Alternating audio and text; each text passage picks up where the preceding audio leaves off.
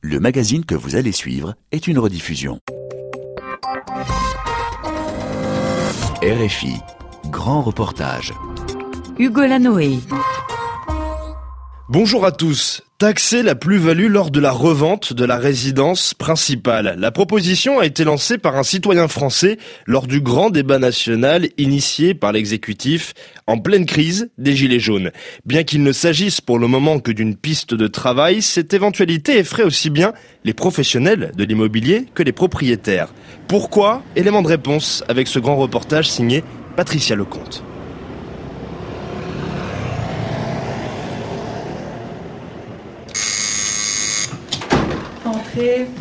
Merci beaucoup. Je vais vous montrer l'appartement. Alors, donc, euh, c'est un appartement euh, style haussmanien, il fait à peu près 100 mètres carrés. Il y a un double salon d'à peu près 20 euh, et 20, 40 mètres carrés. Voilà, qui communique avec des vieilles portes de l'époque, un petit beau window, des cheminées. Dans la porte du salon, il y a des vitraux 1920 qu'on a gardé. Voilà, j'ai gardé le style. Donc ça veut dire que ça a nécessité beaucoup de travaux Oui, j'en ai eu pour 80 euh, 000 euros de travaux. Et en fait, euh, j'ai récupéré l'appartement dans l'état de 1938 parce qu'il est occupé par une dame âgée qui avait un loyer euh, loi 48. Vous l'avez acheté il y a longtemps? Je l'ai acheté en 2011. Donc ça veut dire 8 ans. 8 ans, voilà. Est-ce que je peux vous demander combien vous l'avez acheté donc il y a 8 ans? euh, je l'ai acheté 570 000 euros pour 100 mètres carrés. Alors on n'est pas très loin de la Bastille, hein, même très proche. Vous avez une idée de ce qu'il vaut aujourd'hui? Si maintenant je leur vendais travaux finis, je pense que je l'ai fait estimer à 1,2 million. Donc ça veut dire une plus-value de 700 000 euros au regard du fisc Eh oui, eh bien oui. Qui est une plus-value, on peut en discuter, mais c'est vrai que tel que le fisc le calcule actuellement, quand je l'ai acheté 570 000 euros, c'est qu'il était occupé avec un risque. Il ne va pas considérer de reprendre le prix vide et en état et qu'est-ce qui se passe sept ans après avec le marché. Donc ça, je trouve que c'est un peu difficile parce que je n'aurai aucun moyen, je me suis renseigné. Le fisc n'entendra rien, ne prendra que le prix d'achat notaire. Merci beaucoup pour votre témoignage. Merci beaucoup, euh, bonne journée. Merci, au revoir. au revoir.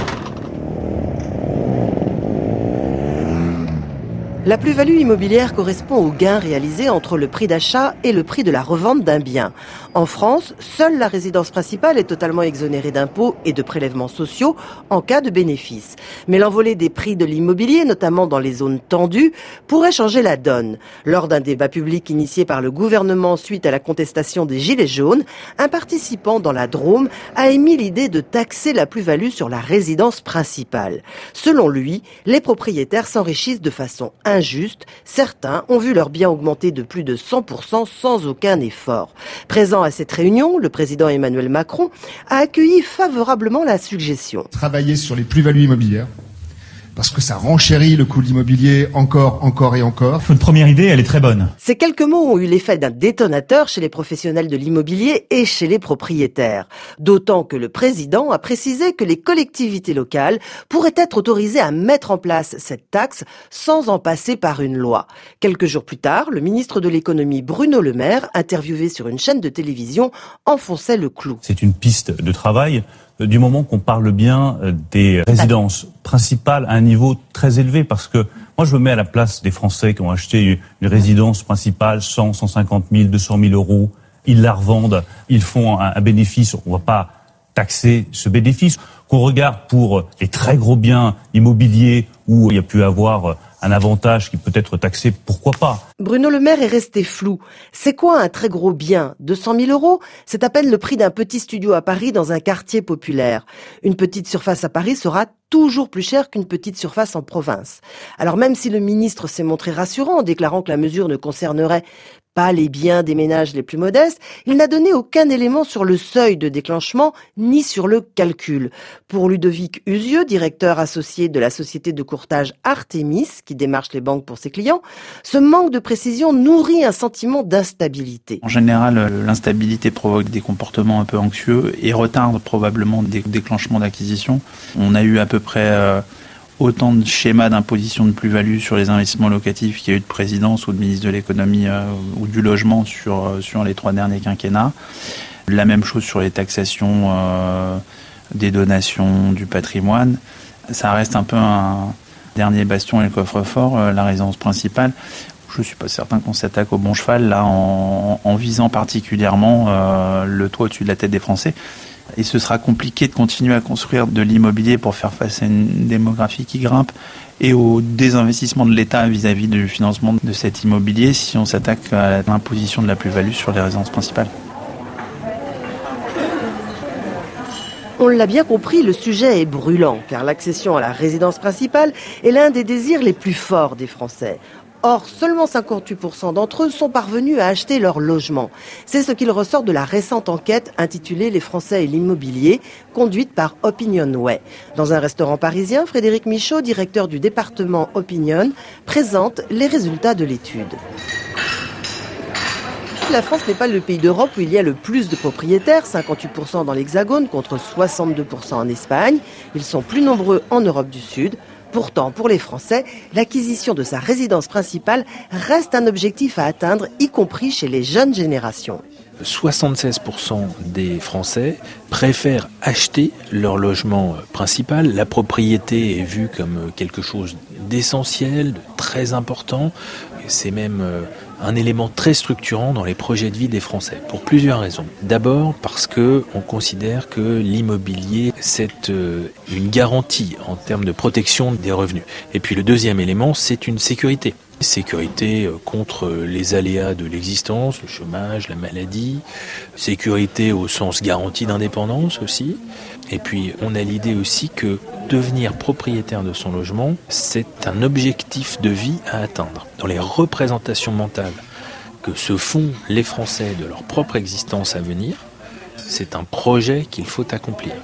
53% de la population, donc une majorité, nous disent que devenir propriétaire est une nécessité pour fonder une famille. Le lien entre la représentation de sa vie, de son projet d'existence et l'achat immobilier est extrêmement fort, je dirais même que c'est consubstantiel. À Paris, sur les bords de la Seine, près de l'Assemblée nationale, le siège de l'UNPI, l'Union nationale des propriétaires immobiliers. Dans le sublime hôtel particulier, son président, Christophe Domerson, ne décolère pas. Taxer les propriétaires sur la plus-value de la résidence principale serait injuste, car il rappelle que les propriétaires payent déjà de nombreuses taxes au moment de l'achat. Les droits de mutation appelés frais de notaire correspondent à 8% du prix du bien, sans oublier que la plus-value sur la résidence principale permet souvent de rattraper le coût de l'emprunt. La taxation sur la propriété privée, c'est le mal français, puisque tout le monde se retrouve devant une taxation qui est, j'allais dire, à la limite du supportable. Et, donc c'est un, véritable défi. Si vous achetez à Paris, il faut rien que pour payer ce qu'on appelle improprement les frais de notaire, il faut 8 ans de détention. Donc ça, c'est même un premier curseur qui vous prouve qu'on est lourdement taxé. Le principal bénéficiaire de la rente immobilière, c'est l'État. En créant une taxe sur la plus-value, l'État se tirerait une balle dans le pied. Les gens qui achètent une résidence principale, c'est parce qu'ils ont un projet de vie, ils achètent, ils ont besoin d'un F3, ils ont un enfant qui vient, donc eh ben, ils le revendent et puis ils achètent plus grand. Et, qui c'est qui gagne au fur et à mesure? C'est l'État, les travaux, les droits de transmission, etc. Donc je pense que c'est vraiment une fausse bonne idée. Et puis surtout, le problème qu'il y a, c'est que ça met un climat délétère dans le pays et que tout le monde s'inquiète. Alors les professionnels se demandent si Emmanuel Macron aime l'immobilier. Le président a dans le passé vilipendé le secteur, le tenant pour dépensier, dépendant et sans apport en richesse pour l'économie nationale. Puis, il a décidé en début de mandat de supprimer l'impôt sur la fortune, mais uniquement pour les détenteurs de produits financiers. En revanche, il le maintient pour les propriétaires immobiliers. L'ISF est devenu l'IFI, l'impôt sur la fortune immobilière. Le président voulait inciter les Français à orienter leur épargne ailleurs que dans la pierre. La pierre, c'est le rêve des Français. Et c'est vrai que malheureusement, ce qu'on écoute, c'est que la pierre, c'est pas la vraie économie. La pierre, c'est la rente immobilière. La, pierre, ça ne crée pas d'emploi. Enfin, en attendant, c'est 10% des, des, gens qui travaillent en France qui travaillent sur la pierre, qui travaillent sur l'immobilier. Vous irez expliquer ça à un peintre, vous irez expliquer ça à un architecte, vous irez expliquer ça à un conducteur de BTP. On est vraiment dans le discours et on regrette cette stigmatisation des propriétaires. De l'autre côté de la Seine, dans le 8e arrondissement, se trouve le cabinet de conseil en patrimoine FIDROIT. Son président, Olivier Rosenfeld, se souvient que l'idée ne date pas d'hier. D'autres chefs d'État y avaient pensé avant de l'abandonner. Mais aucun gouvernement, selon lui, ne l'avait évoqué aussi clairement.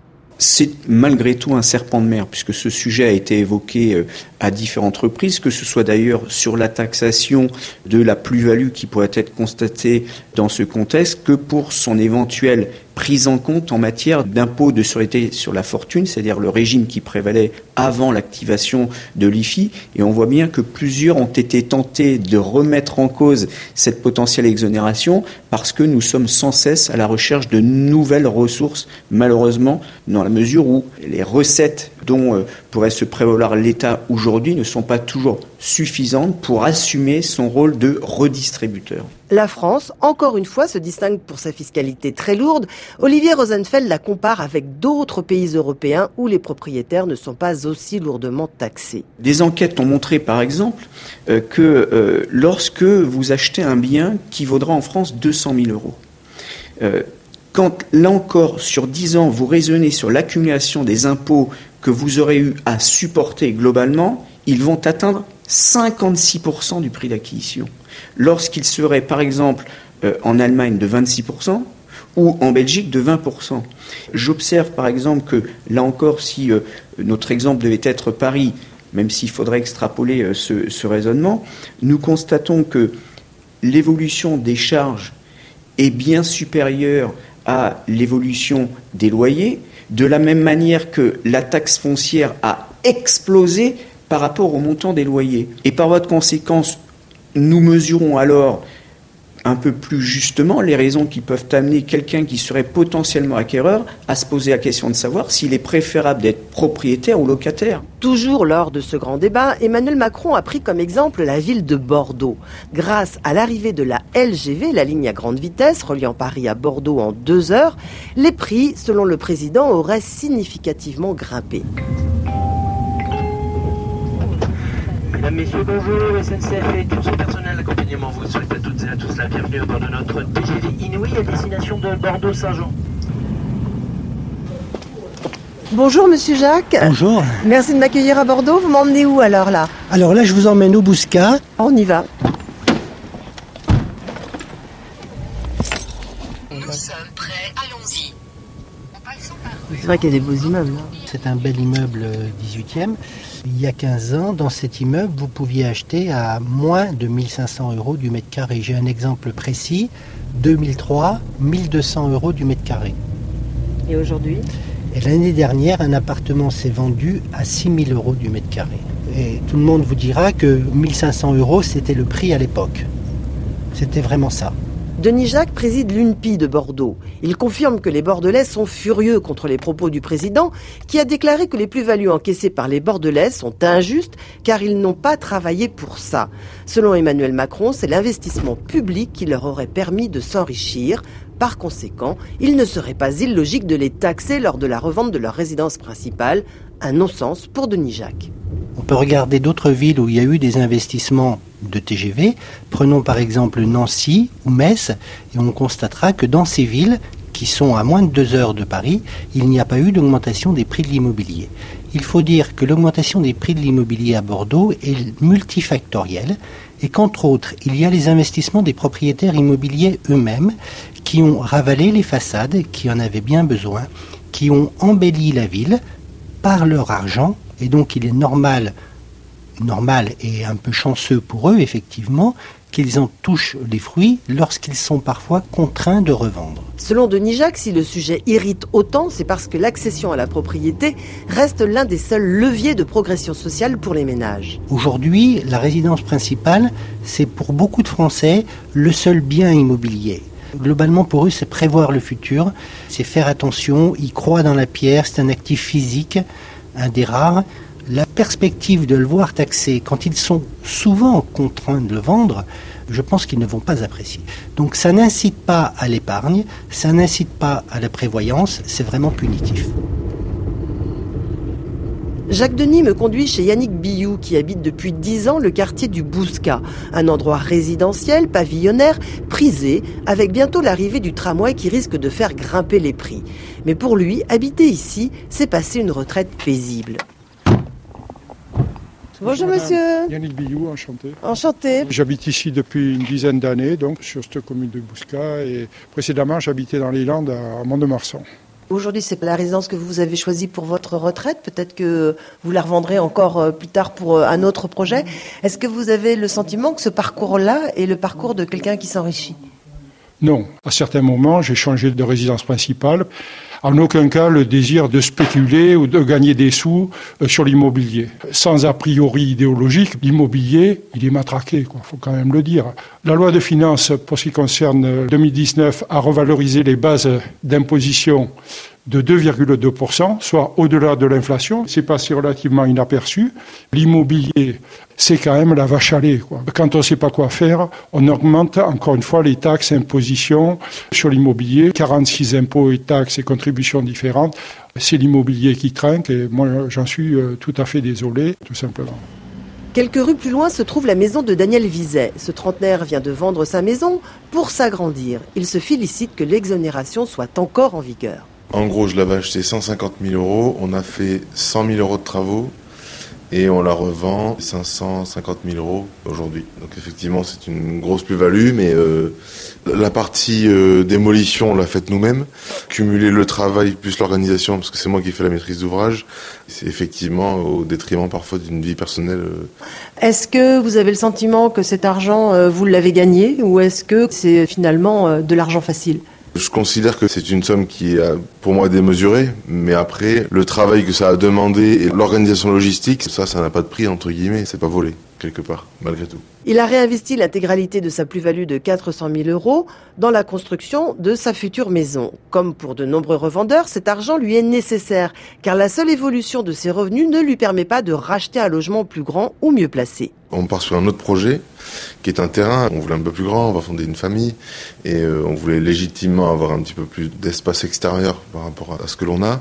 Et euh, tout simplement, le projet n'aurait pas été possible. Je pense que taxer la plus-value, ça nous aurait empêché d'envisager euh, un peu plus grand dans le quartier où on est, où l'on souhaite rester, parce que ça nous plaît. Un projet tel qu'il est aujourd'hui n'aurait pas été possible du tout. Claudine Haribet est agent immobilier indépendante pour le réseau Optimum. Elle travaille à Bordeaux depuis 30 ans et reconnaît qu'il y a eu un engouement au moment de l'arrivée de la ligne à grande vitesse, mais ça a été éphémère et n'a pas concerné tous les biens. Elle constate également une certaine inquiétude chez ses clients et certains d'entre eux commencent même à anticiper cette éventualité. Le bon, il est pour l'hypercentre de Bordeaux. Donc là, effectivement, on peut trouver des prix qui semblent extrêmement élevés et les gens qui revendront feront une belle plus-value. Il y a vraiment des immeubles qui étaient à 3 000 euros le mètre carré qui sont passés à 8 000 euros le mètre carré. Je ne sais pas quel prix ils pourront revendre, s'ils ont besoin de revendre. Aujourd'hui, on peut faire le bilan de l'année 2018 et ce début de 2019, les Parisiens ne sont plus là. Les transactions se sont vraiment calmées au niveau du marché bordelais. Donc si ça se calme en volume, il y aura peut-être une baisse de prix à nouveau. Il y a l'exemple de Marseille, où effectivement, quand la liaison Paris-Marseille a été mise en place, il y a eu un vrai engouement, le marché a grimpé, mais aujourd'hui, c'est une stagnation dingue, et voire même un délaissement à nouveau de Marseille. Face aux multiples réactions, l'exécutif affirme qu'aucune réflexion n'est actuellement engagée sur le sujet, mais que cette idée pourrait être étudiée plus tard, après le grand débat. À la terrasse d'un café du 12e arrondissement à Paris, Michel consulte les petites annonces. Il cherche un appartement pour sa retraite qui arrive bientôt. Il vendra son appartement parisien pour partir au soleil. Pour lui, le gouvernement a lancé un ballon d'essai.